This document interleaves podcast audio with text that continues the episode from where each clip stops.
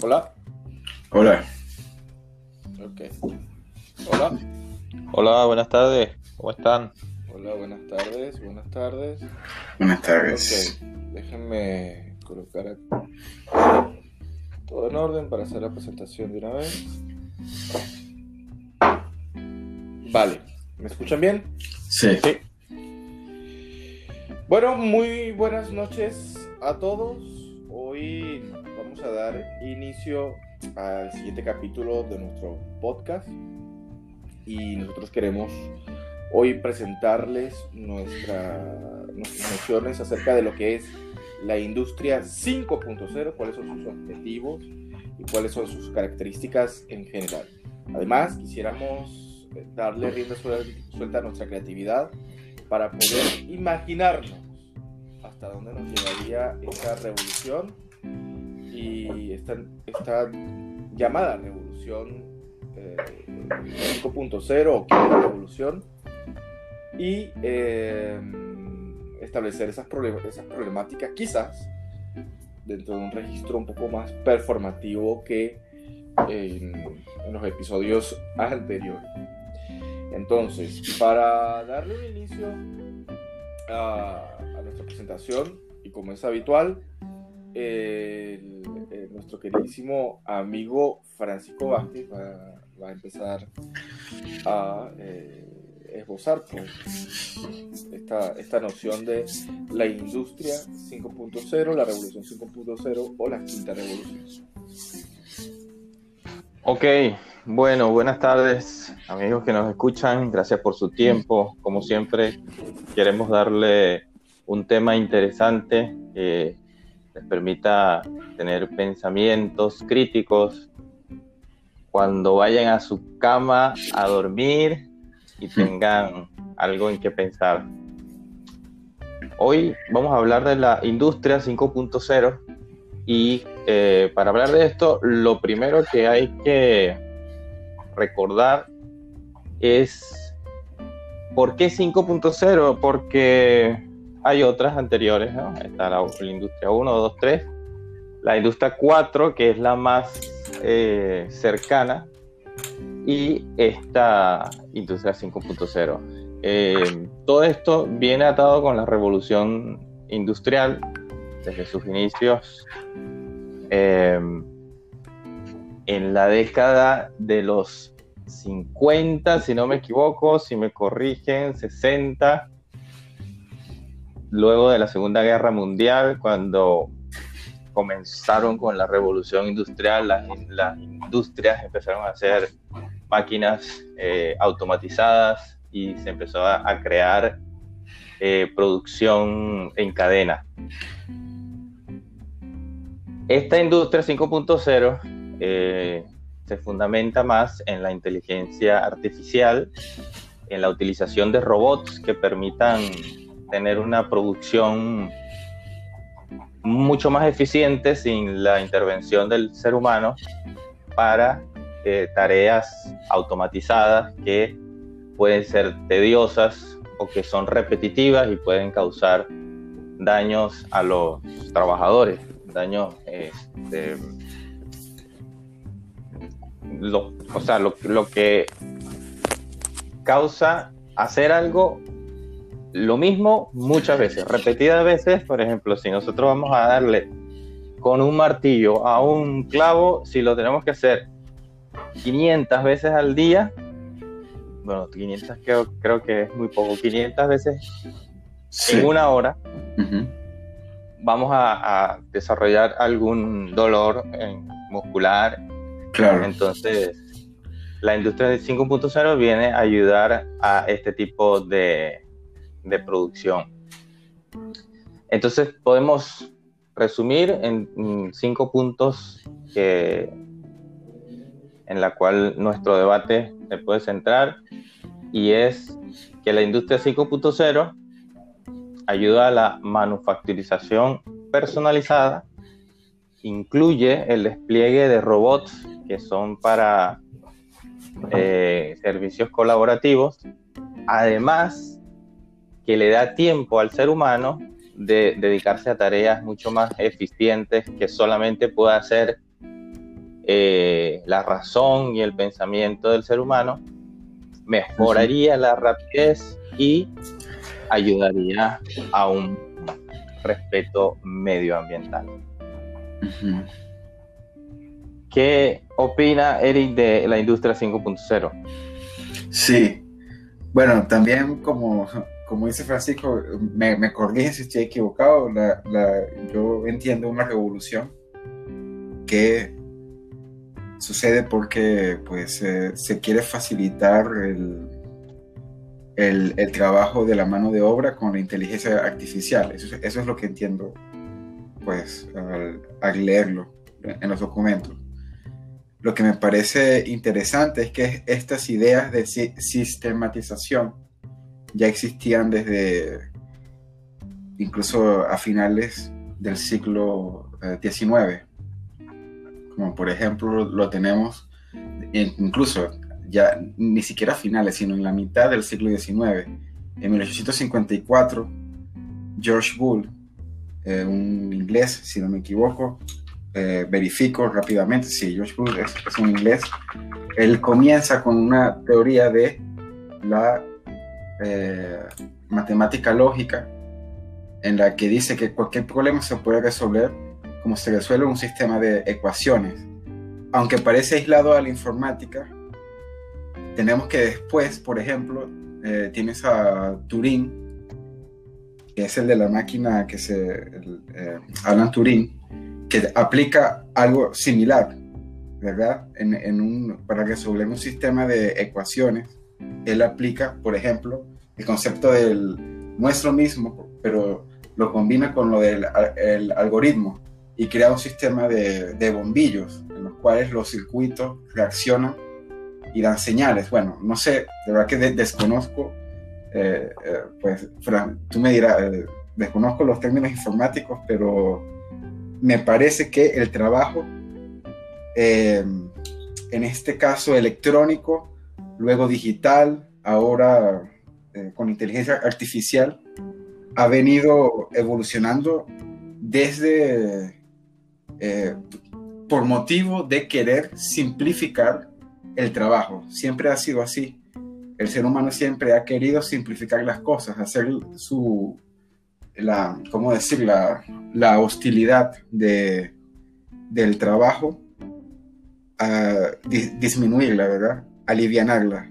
Entonces, esto es lo que sí, yo estoy de acuerdo. Yo creo que la, las um, revoluciones industriales, sean con, con producción en masa, eh, han sido para facilitar, en este caso, la producción. Pero la producción también acarrea problemas de salud, como tú lo dijiste. Entonces, hasta ahora hemos llegado a un punto en que quizás el, pues la, lo que yo creo es que los robots van a, eh, o la inteligencia artificial va a hacerlo casi todo por el hombre, porque ya está llegando no, no nada más al plano físico, sino al plano intelectual, es decir, tratar de resolver problemas por, por sí mismo, como la inteligencia artificial. Entonces, esto, esto es lo que, lo que yo creo. No sé qué piensa, eh, qué, qué, piensa eh, Andrés. Bueno, a ver, vamos a enmarcar eh, para quien quede clara la idea, ¿de acuerdo? Se le llama Revolución 5.0 o Industria 5.0 porque es la quinta en el orden. Entonces, después de la primera revolución industrial en 1784, han sucedido una serie de revoluciones, eh, siendo esta la primera, la que introduce la máquina de vapor, la energía hidráulica y la mecanización de, todo, de todas esas lab labores que, por ejemplo, mencionado anteriormente Francisco, que era, por ejemplo, si quiere martillar eh, 500 veces en una hora, pues una máquina lo podría hacer sin desgastarse como, como, como el humano y, y hacerlo incluso eh, de forma más eficiente. Después la segunda revolución introduce el concepto de la producción en masa con una cadena de montaje y el uso de la electricidad para esa, para esa producción en masa.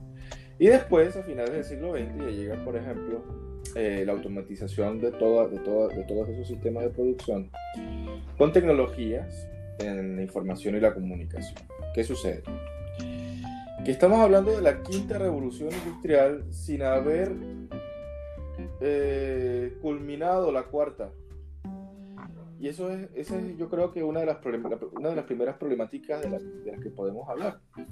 Porque todavía yo creo que incluso, y no solamente nosotros, sino la mayoría de las personas, describen la revolución 5.0 como una mera prolongación de la 4.0. O sea, yo no observo realmente, incluso si, si, si, nos ponemos, si, si nos ponemos a pensar bien, son muy pocos los elementos que hacen que la cuarta revolución industrial sea estrictamente diferente a la tercera para poderla llamar revolución.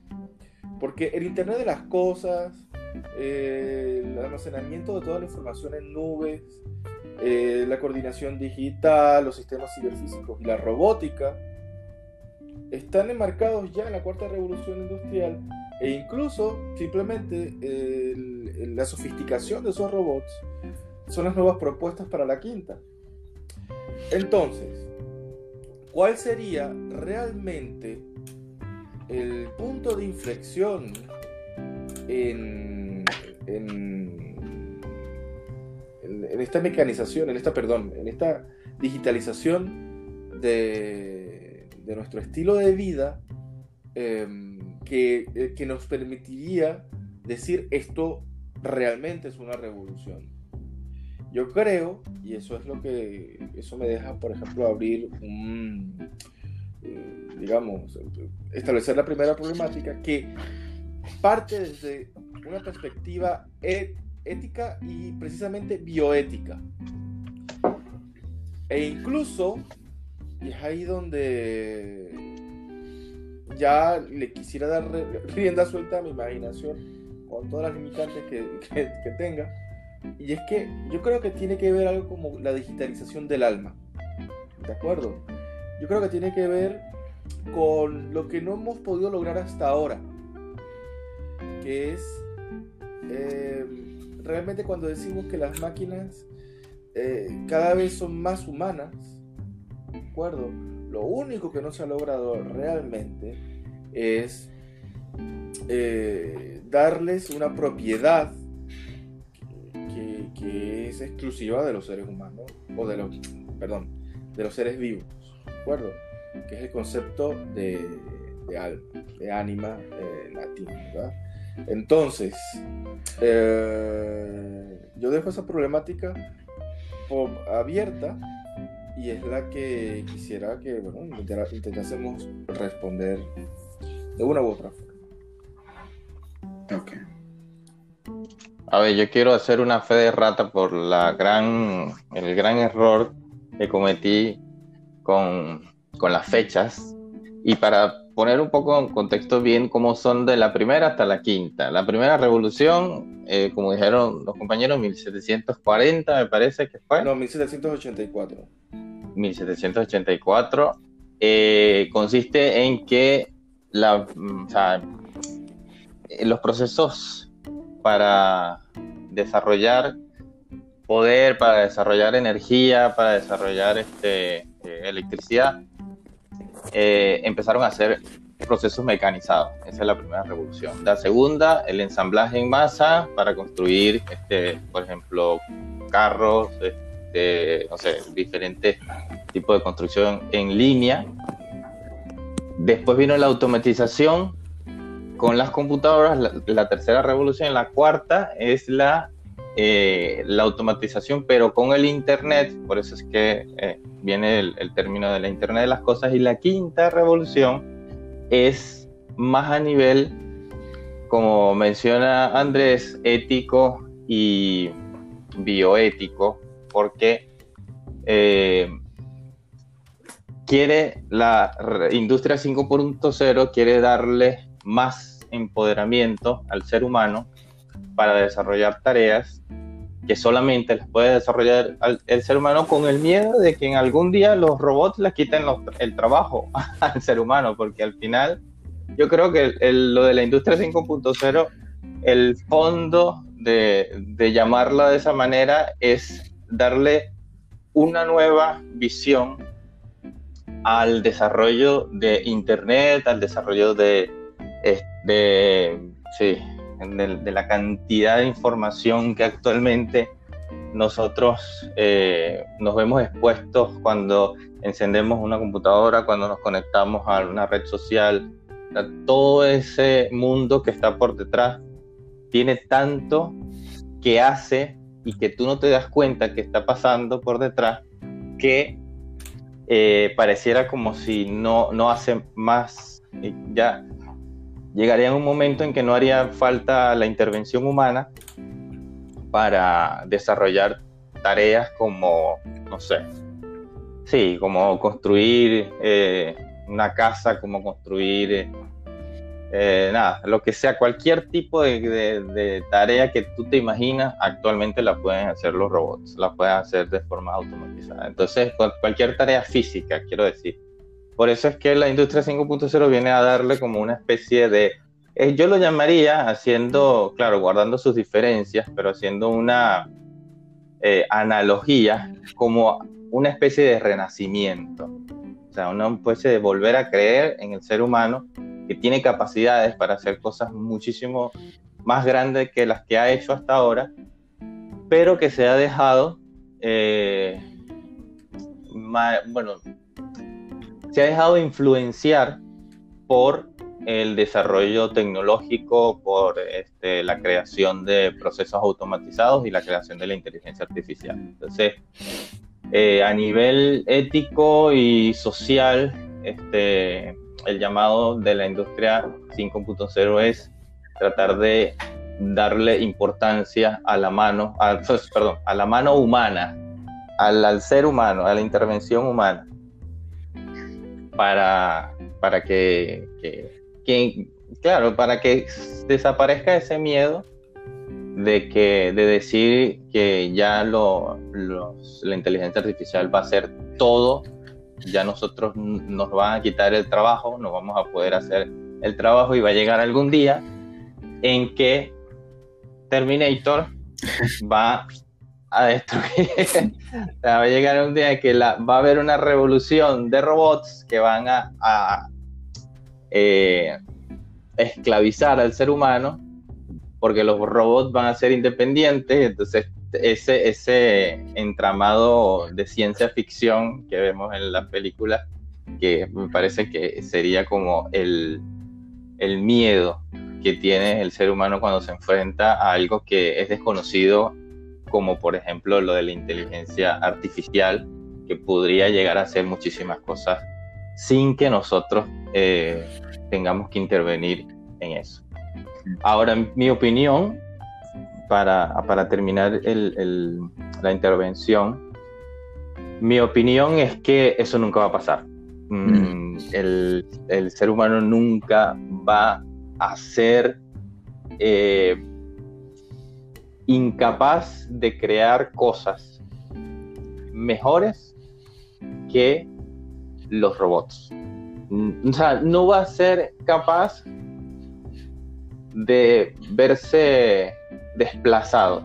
Para mí siempre vamos a tener algo que hacer porque mm, vamos a tener este, algo que, te, que, el ser humano necesita intervenir para la implementación. Por ejemplo, yo que me dedico a la informática y, y desarrollo programas de computación, sé que aunque los programas actualmente son mucho más fáciles de implementar, siempre es necesaria la intervención humana para implementar este, estos programas, estos software y, y ponerlos al servicio de, los de, la industria que, se, que la requiere. Y cuando digo industria, puede ser industria, eh, no sé, de, la venta de productos de retail, eh, industria turística, industria eh, hotelera, todas esas cosas que necesitan todas esas industrias que necesitan datos que estén almacenados y que necesitan el procesamiento de datos para dar un servicio y el registro y todo eso, eso necesita de la mano humana que, que implemente los, eh, mm. programas y software y todo eso. Entonces, eh, eso, concluyo con que digo, mi opinión es que no nos vamos a quedar sin trabajo, así que aquellos que, que, piensan que se van a quedar sin trabajo, olvídenlo. Mm. ¿Qué opina él? Sí, no, yo estoy, yo estoy de acuerdo con lo que dices. Yo no creo, es que la, la ficción, en este caso la ciencia ficción que, hemos visto desde hace siglos en libros y en, y en, televisión y en todo esto, pues eh, nos, nos pintan una distopía de, de, una, de, un, de una máquina inteligente que nos puede dominar. Pero yo creo que no, como dices, eso no es así. De hecho, es que la, la realidad siempre pasa, eh, bueno, no, es, lo que pienso, no, no sé si, si, es así, pero yo lo que percibo es que siempre pasa de una manera paulatina y, y nunca es lo que nos esperamos. Así que antes se creía que en los, en los aeropuertos iban a controlar eh, los, estos puntos de control automatizados que le iban a quitar el puesto a, a, a las personas que están en la recepción del aeropuerto. Eh, y esto no pasó porque, la, porque las máquinas no funcionaban bien, porque habían pasaportes que no los leía la máquina, porque no estaban programadas las máquinas para, eh, no sé, hay tantos, tantas variables que entran en, en que un documento esté bien o mal, es la persona o no es la persona. Es decir, a lo que voy es, yo sí creo que por, por el error humano, siempre va a haber otro humano que lo asista. No, no puede ser algo programado perfecto. Eh, o sea, somos todos imperfectos como humanos. Entonces, uno, un poco de la opinión personal, no creo que siempre el humano va, a necesitar otro humano que lo asista. Eso es lo que yo creo. Eh, estoy de acuerdo con, con, esa idea. Pues. No, quizás sí controlen industrias, eso sí, eso sí creo. Es decir, lo más... Eh, mecanizado, lo más eh, que yo sí estoy de acuerdo que ese tipo de cosas deben acabar, aunque yo sé que dan muchos salarios anuales a las personas, pero no, por ejemplo, los trabajos repetitivos de, de no sé, de una fábrica donde lo que haces es colocar un, así como unas caricaturas, un, tornillo cada, eh, cada minuto, eso, eso, no, eso no es calidad de vida, ¿no? y todavía existe, incluso en este siglo. Hay países que todavía tienen bastante ese sistema. Eso ya debería extinguirse. Pero sí, pero o sea, por el otro lado, sí creo que el ser humano, pues, eh, tiene que tener un poco de cuidado en no, ¿cómo decirlo?, en no atrofiarse. Pero sí, pero no creo que llegue a ese punto, eso, a un punto distópico. Eso es lo que yo creo. No sé qué piensa Andrés. Bueno, a ver, yo creo que no podemos saber exactamente si vamos a tener un, futuro promisorio o no. Creo que podríamos, yo creo que es más como una ruleta rusa donde va, varios escenarios se podrían producir. Sin embargo, es decir, si, nosotros tenemos, estamos llamados a una tarea visionaria, yo, hay que tener mucho cuidado de no repetir lo que ya se ha propuesto, es decir, solo por, un ejercicio ¿no? de, reflexión. Yo, yo, yo, tampoco creo que ese, ese escenario de, Skynet, ¿verdad? Tomando el control del mundo y, con, un, con, una especie humana completamente mermada y sometida. Y, es un escenario, dentro de todas las posibilidades, el más improbable. Porque, justamente, ustedes están mencionando cualidades que tiene el ser humano que son irreproducibles hasta el momento. El criterio eh, que, que, diferencia un ser humano de una máquina se basa sobre todo en las emociones. Y una máquina solo, bueno, alguien, un experto en la materia podría darme ejemplos que, contraejemplos a, a lo que voy a decir, pero yo hasta donde conozco, una máquina solo, un robot, por ejemplo, solo podría reproducir em, un cúmulo de, información, eh, hacer síntesis, eh, por ejemplo, emular eh, la, la toma de una decisión porque tenga registrada una información acerca de cómo hay que responder ante determinada situación y eso llamas emoción, por ejemplo, emoción robótica, ¿no? Entonces, en esa diferencia, el hombre, por ejemplo, va, va a poder hacer algo que no, no, hace, que no hacen las máquinas. Y es imaginarse un escenario inédito, por ejemplo. Porque por más que nosotros seamos también una esponja que absorbe conocimientos desde que somos pequeños y que cuando vamos a, proponer eh, algo auténtico, también podríamos decir que es producto de esos conocimientos eh, que hemos adquirido siempre nuestra imaginación nos va a permitir incluso, y eso es lo que yo creo que nos diferencia, eh, producir, justamente, perdón eh, por la expresión, algo que nadie jamás haya visto, que nadie haya visto jamás. Una máquina no creo que pueda hacer eso, realmente. O si lo, o si lo hace, no lo haría con el mismo alcance con, con el que lo podría hacer una mente humana. Y vuelvo al concepto de, de alma. ¿Por qué? Porque más allá de la definición, la definición con rigor y todo lo que produce, digamos, todo, todas esas eh, preguntas que nos podría suceder al plantear el concepto de alma, yo creo que si se dan cuenta, todas las revoluciones tecnológicas, todas las revoluciones, todas las revoluciones industriales y la revolución tecnológica se basarían sobre todo en la materialización de las ideas. Entonces, el hecho de que ahora en la bioética em, o, eh, ya estemos hablando de tecnologizar lo que es intangible, acuerdo? Eh, me permite a mí insistir con el hecho de que en el momento en que nosotros ya digitalicemos el alma, podremos quizás entrar en ese tipo de revolución, no sé, número 5, número 6, pero la que, la que suceda a las que ya estamos viviendo. Sí.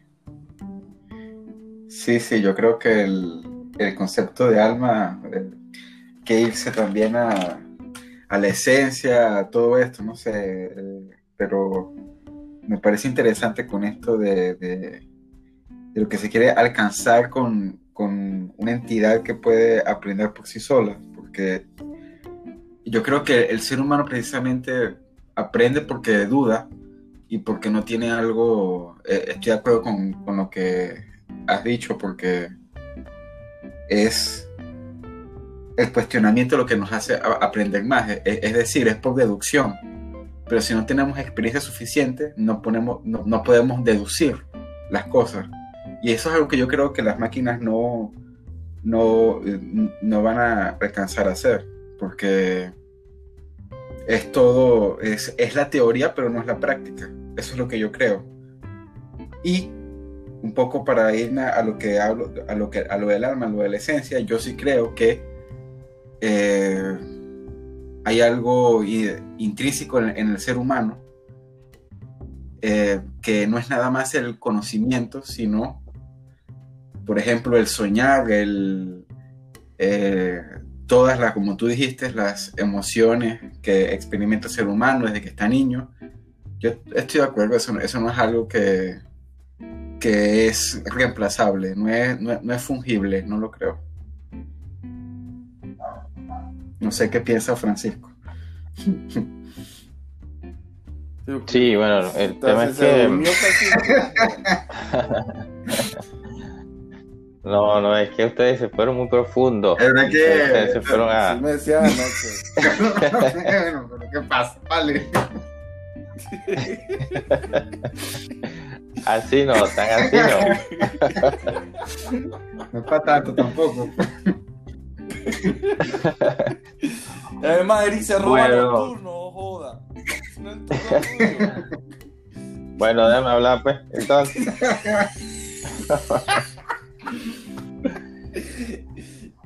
a ver, yo creo que lo del poder replicar el alma por medio de un proceso robótico es algo hasta ahora pura ciencia fic- ficción.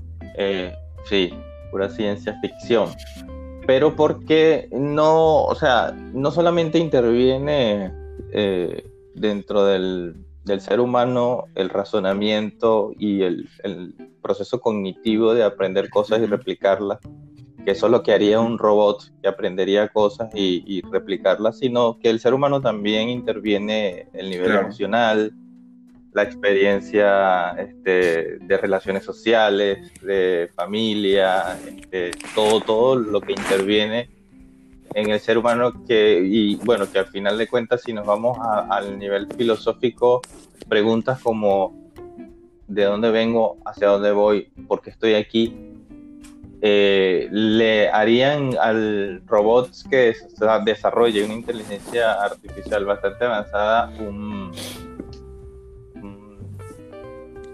algo que no podrías resolver. Yo creo que sería un dilema para resolver dentro de los algoritmos informáticos que eh, no tendría una sola respuesta, sino que tendría miles de millones de millones de respuestas Sí. posibles y que este, eso hasta ahora no es solamente, bueno, por eso les digo, no es solamente un, un procesamiento cognitivo lo que pasa en el ser humano, sino también un procesamiento, sino también son caracteres emocionales que tienen que ver con procesos químicos que ocurren en nuestro cerebro Sí. y entonces eh, para que esto Mm. se replique en, en un robot va a ser bastante difícil. Otra cosa que quiero mencionar rapidito y claro, después volvemos al tema de los de si podemos este, replicar el alma en el robot es que actualmente eh, el mundo tecnológico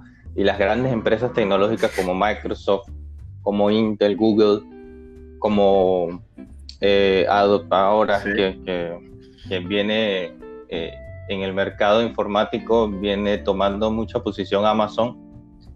eh, eh, han estado desarrollando una nueva tecnología con respecto a la computación que se llama computación cuántica, que consiste en desarrollar computadores que van a tener muchísima más capacidad de procesamiento y que en algunas comparaciones que he escuchado dicen que eh, un, un computador cuántico eh, puede desarrollar más procesamiento que todos los computadores eh, o todos los ordenadores, como los quieran llamar, todos los computadores del mundo juntos. O sea que la capacidad de procesamiento de un computador cuántico es muchísimo más amplia que la que conocemos actualmente. Esto abriría un mundo de posibilidades porque si ya vemos que hay, ¿cuál es el tema? O sea, porque es un tema físico también, que como nosotros nos hemos dado cuenta a lo largo de todo este tiempo, cuando comenzó la, construcción de ordenadores, los procesadores se han, eh, se han, es- ay, ¿cómo les digo? Se han ido reduciendo cada vez más mientras pasan los años.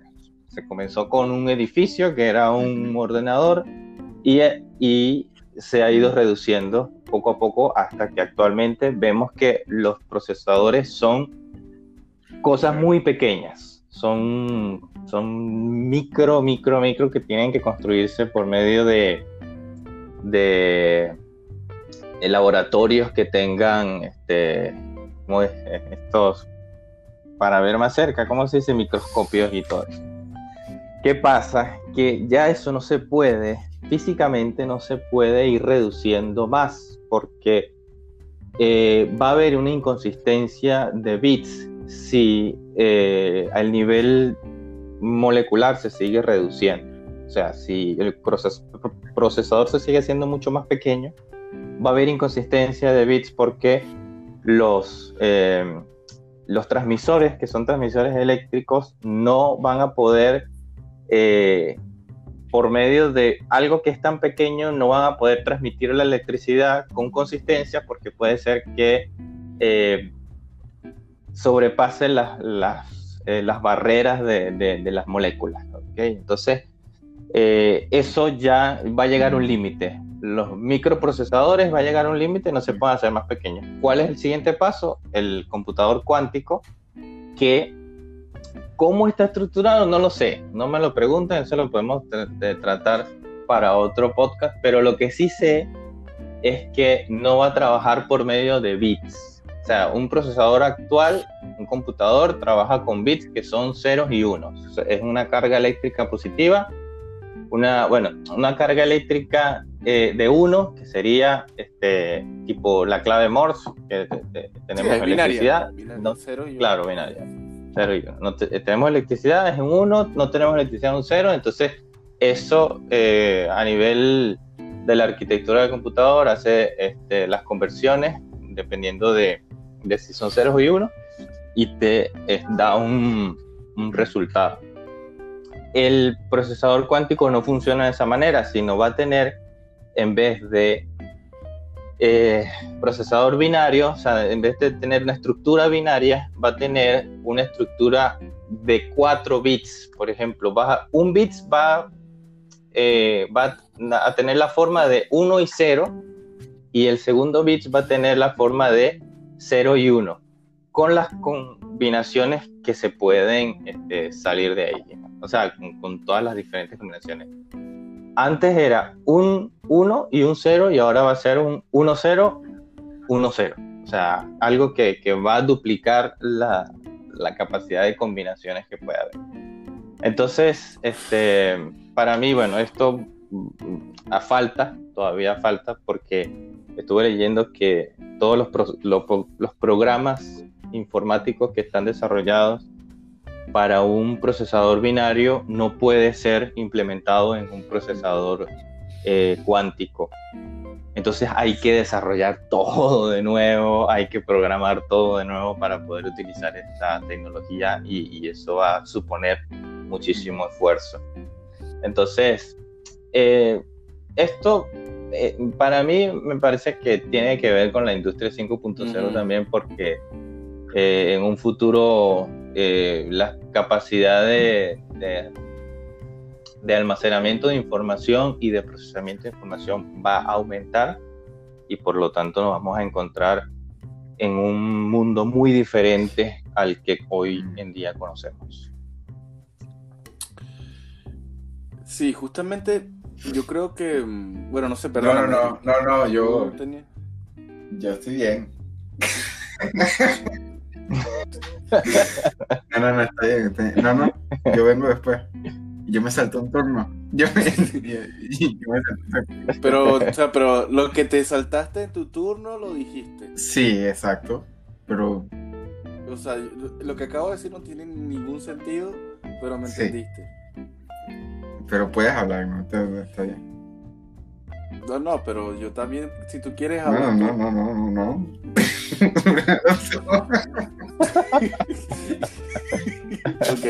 Bueno, no, lo que sucede es que, claro, yo, yo propuse, y creo que, está bien, que, que nos vayamos hacia lo que ya no se ha dicho, ¿sí? Acerca de, de las características de la industria 5.0. Porque, pero me parece muy correcta la idea, y eso sí quiero que se conserve, de que justamente lo que nosotros vamos a considerar como industria 5.0 va a ser em, no un paso de los humanos, o sea, del cambio, de la sustitución de los sistemas de producción humanos hacia las máquinas, sino al revés, como él bien lo había mencionado, una especie de renacimiento, ¿de acuerdo? Entonces, donde justamente lo que hacen los robots lo puedan hacer los humanos, aunque sea un poco improbable, porque Eh, sí existen ya incluso las proposiciones transhumanas, por ejemplo, ¿no? Eh, algunas muy interesantes, otras un poco uh, absurdas, pero que en todo caso sí nos permiten pues justamente reflexionar acerca de, de hacia dónde vamos, porque por ejemplo hay un ejemplo de un chico que se colocó unas antenas para poder detectar la para poder eh, predecir el clima, por ejemplo, ¿no? Entonces, bueno, eso, claro, sí es revolucionario, no sé si es es revolucionario como concepto, ¿no? Y, y, creo que sí forma parte de lo que podríamos nosotros, vamos a hacer nosotros nuestra propia revolución, saco, en donde nosotros la, la, la enmarquemos hacia donde lo que nosotros nos podríamos imaginar. Sin embargo, si es verdad que, mm, por ejemplo, tú tienes que conservar los conceptos de rapidez, de calidad y de eficiencia en, lo que produces, porque para eso es una revolución. O sea, porque estamos hablando de revoluciones partiendo de que la primera es la revolución industrial. Entonces, Francisco propone el cambio hacia los sistemas cuánticos. Por supuesto que eso, en teoría, no solamente, claro, la expansión y, y el aumento de, de, de, posibilidades aumenta la producción, por lo tanto, la, la sería la, la, eficiencia ¿sí? de, de, producción, justamente, perdóneme que repita tanto esa palabra, eh, se, se, aumenta y se vuelve más eficiente. Mm. Es decir, eh, para, para, para la sociedad. Es decir, sí hay que conservar el concepto de rapidez, de calidad y de eficiencia como eh, características de una nueva revolución. Después, para que la revolución también tenga lugar, y es lo que quizás creo que es, a la, o sea, es una característica que denota que la revolución está sucediendo, pero que a la vez la frena porque no la deja avanzar tal y cual como ella misma podría, por ejemplo.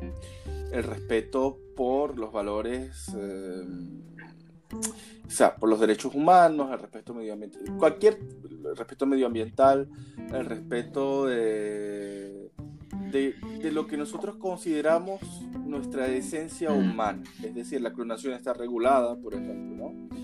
Entonces, ese tipo de eh, paradigmas eh, que, si se logran cambiar formarían parte de la definición o del, sí, de las características de la nueva revolución son las que eh, en estos momentos no nos dejan, digamos, no nos dejan, no necesita, no necesariamente para bien o para mal, sino que no nos dejan, eh, por ejemplo, utilizar un mecanismo que ya posiblemente sería viable, ¿no?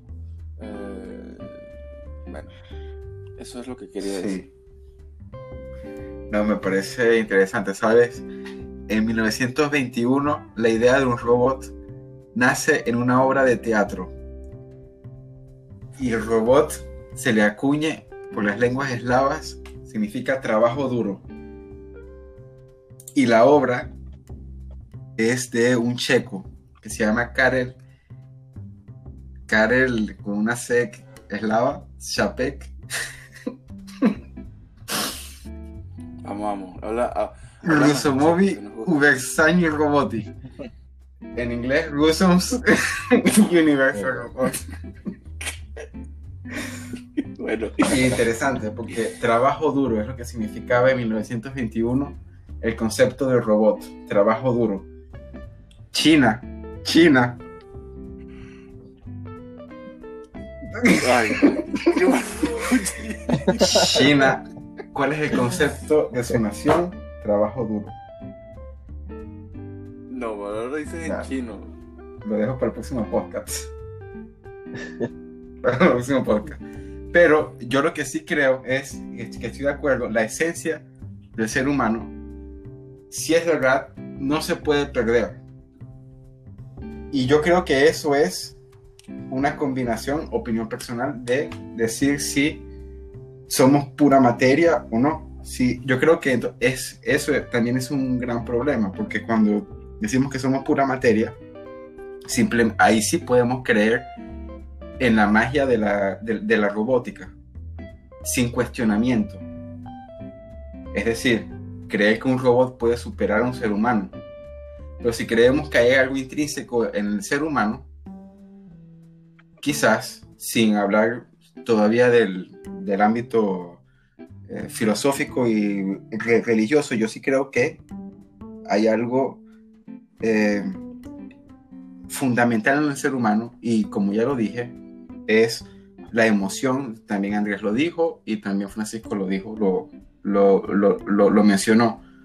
Es como cuando nos sentimos maltratados, no necesitamos algo perfecto que nos consuele, necesitamos algo que esté en nuestros propios zapatos, ¿verdad? El hombre elefante no iba a querer a un robot que lo consolara, él quería un ser humano en la película. Entonces, yo creo que un poco para entrar en el, no sé, ustedes me, me, dirán, mis compañeros, pero en el ámbito de la conclusión que el ser humano no puede ser reemplazado en ese caso. No sé. Sí, yo diría que, a ver, sí, bueno, voy a hacer una última intervención para después entrar en la conclusión. Quisiera mencionar dos cosas. Primero, que, bueno, con respecto a esto de la participación de los robots, eh, hay, una, hay, unas leyes que, son muy antiguas que escribió un ruso. En Yo Robot. No, Isaac Asimov, las leyes de la robótica, las tres leyes de la robótica. Una primera, la primera ley dice, el robot no hará daño a un ser humano ni por inacción permitirá que un ser humano sufra daño. Segunda ley, un robot debe cumplir las órdenes dadas por los seres humanos a excepción de aquellas que entren en conflicto con la primera ley. Y la tercera es, un robot debe proteger su propia existencia en la medida que esta protección no entre en conflicto con la primera o con la segunda ley. Eso sería como los fundamentos de la robótica este, por, por Isaac Asimov. Y bueno, lo principal es que el robot no puede hacerle daño a un ser humano, no puede este, reemplazar lo que el ser, o sea, puede reemplazar algunas tareas, pero no eh, no sustituir la esencia del ser humano y, su, su, capacidades este, de creación. Por ahí, eso quería decir y eso lo quiero combinar con mi opinión acerca de la responsabilidad que asume el ser humano de dedicarse a tareas de optimización y delegar las tareas repetitivas a los. Eh, a los robots. ¿Por qué digo esto? Porque me parece que eh, sin, sin, ofender y sin este, pensar eh, o, no sé, no tratar de, sin, sin intentar caer mal, a mí me parece que hay mucha gente, muchos seres humanos, mucha población que prefiere no pensar que prefiere no dedicarse a tareas de análisis, sino prefiere hacer un trabajo sencillo, lavar eh, o limpiar o no sé, darle mm, con un martillazo a un clavo por mm. dos horas a dedicarse a pensar. Ya eso entra en un nivel ético del ser humano, porque, o sea, estamos asumiendo de que el robot se va a encargar de eso, pero el ser humano como que de repente se le va a prender la chispa de pensar algo que, nunca ha pasado no, en la historia de la humanidad. Entonces nosotros por la revolución, claro, o sea, es como que estamos eh, asumiendo de que, o sea, sí, el, el, ahora los trabajadores se van a dedicar a tareas de análisis y de pensamiento y esas cosas y eso es una mm. utopía, mm. eso es mentira, eso no va a pasar. Eh, es mi opinión. Y bueno, no sé, ahora sí podemos entrar a, la conclusión o si Andrés quiere decir algo más, ya nos vamos acercando a la hora del podcast. La gente tiene que estar o aburrida o muy interesante. Me, gusta ese, eso binario, eso sistema binario. binario cuántico. Binario cuántico. Coño, me vas a explicar mejor esa vaina porque quiero ver cómo es que se emulan esas posibilidades. Me imagino que es como una proyección geométrica. Es decir, una progresión geométrica, perdón. Es decir, que en vez de tú tener, bueno, después, después quizás en el próximo podcast nos organizamos mejor. Sí. Pero bueno, en fin.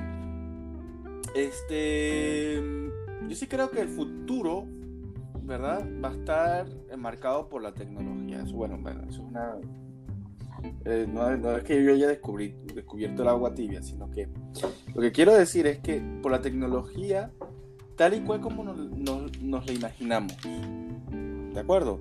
Es decir, yo sí creo que la ciencia ficción precede el avance de la ciencia.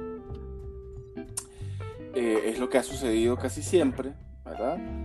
Hay cosas que quizás nadie se ha imaginado, pero han sucedido de todas formas, pero la mayoría de las cosas que conocemos hoy eh, en la tecnología, alguien las plasmó en alguna obra literaria, en alguna película, es decir, no hemos estado tan equivocados, no hemos estado tan equivocados a la hora de imaginarnos cómo puede ser el futuro y cómo se usa la tecnología en el futuro, cómo se usará la tecnología en el futuro. Yo creo que nosotros también vamos a seguir ese proceso. Entonces, eh, lo, que, lo que sí sucede y, lo, y que cambia todo es que como los periodos de transformación cada vez son más cortos, vamos a estar eh, solapando esas revoluciones, esos cambios. Y no es que haya que tener miedo, pero sí hay que tener mucho cuidado con no procesar bien la información que nos uh, provee este tipo de transformación. Porque, por ejemplo, el hecho de poder eh, tener una sesión a videoconferencia, es decir, recortar las distancias con eh, las llamadas, o sea, las videollamadas, ¿verdad? Eh, era algo inimaginable hace 100 años. Sin embargo, hoy día es posible. Ya sabemos que la transmisión de conocimientos, que antes tenía que ser directa, De forma oral directa, eh, quiero decir, siendo una, clase, por ejemplo, ¿no? Eh, hoy día ya se sabe que se puede hacer, o pueda decir, bueno, no no es exactamente, no es el 100% igual, pero eh, yo creo que en un gran porcentaje sí, sí, sí significa lo mismo. Lo que quiero decir con esto es que de la misma forma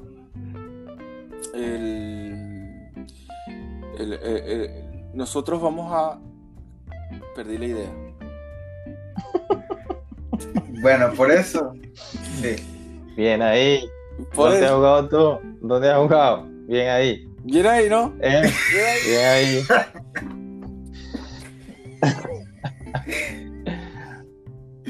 A ver, bueno, para concluir de parte eh, de Francisco Vázquez, alias ah, Chico Vázquez, eh, yo creo que el futuro de la de la humanidad también depende de, cómo nosotros nos sintamos responsables de nuestro futuro individual. Creo que no podemos abstraer la responsabilidad hacia algo intangible, hacia algo futurista, sino hay que hacerla eh, palpable y eso depende de, lo que nosotros eh, creamos o lo que nosotros eh, nos enfoquemos a hacer. ¿Por qué digo esto? Porque actualmente hay demasiada información disponible con, en la cual puede ser beneficiosa o puede ser para mal, Mm. maliciosa. Porque la información que tenemos este, hay que procesarla bien, hay que leer bien, hay que tener una conciencia crítica, hay que estudiar y dar opiniones fundamentadas y no solamente ser caja de Mm. resonancia y repetir cosas, porque este, eso es lo que nos da esencia de ser humano y eso es lo que nos va a permitir en un futuro Mm. diferenciarnos de los robots y de las máquinas. Sí, sí. Sí, sí. no. He dicho. Sí, no, eso era lo que yo quería decir. Eso era lo que yo quería decir. ok.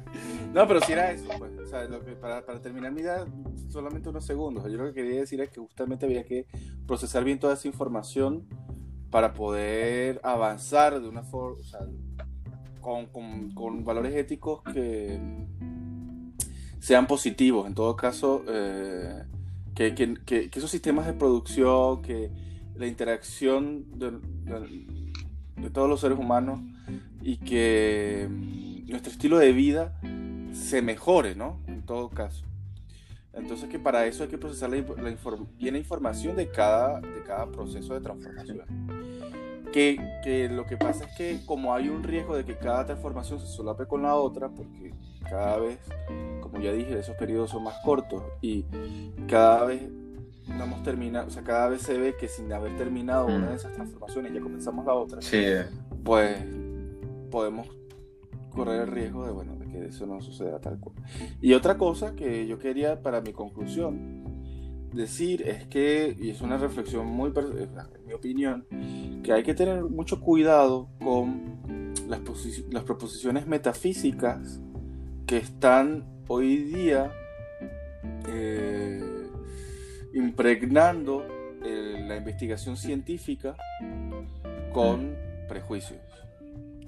O sea, la- lo, lo que yo creo que está sucediendo muy a menudo es que, la- por supuesto, el- el- la- la- esas propuestas eh, metafísicas, filosóficas que tenemos que tener en cualquier tipo de eh,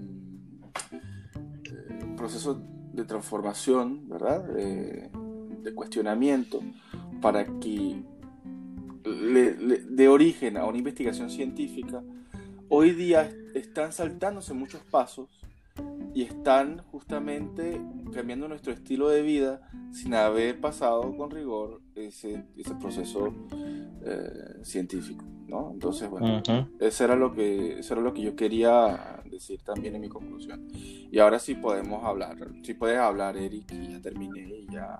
Sí, es nota de pie para entender la última parte Sí. de, de lo que dijo Andrés. Es léase eh, Kant Sí, y la crítica a la razón sí, pura sí. para eh, saber qué diferencia hay entre una pseudociencia y una ciencia. Exacto. Así que, Exacto. Adelante, Eric. El, el pana Kant. No, ok, no. No, El ¿No pan. no, era ese es Kant. de Alemania? No, no, no- no confundas el alemán. Ah, perdón. No, mentira. Este, eh. Bueno, pero es que por eso yo también pe- pensaba cuando se habla del- de la digitalización del alma, como dijo Andrés, eh, me recuerda a Aristóteles con la, o sea, lo poco que, que, era muy poco que he leído de él, de la esencia, de lo auténtico, pues, de, de- de ser el, de conseguirse uno mismo, que, que uno como ser humano trabaja todos los días por ello. Yo, de verdad, así, hablando bastante castizo, pues creo que eso es muy difícil para una máquina, porque la, porque la máquina no, no, no se cuestiona, de hecho, la, y si se cuestiona, sus, sus preguntas o, o sus, su- sí, su- sus cuestiones están limitadas según el, eh, lo que se generó en un, en un momento.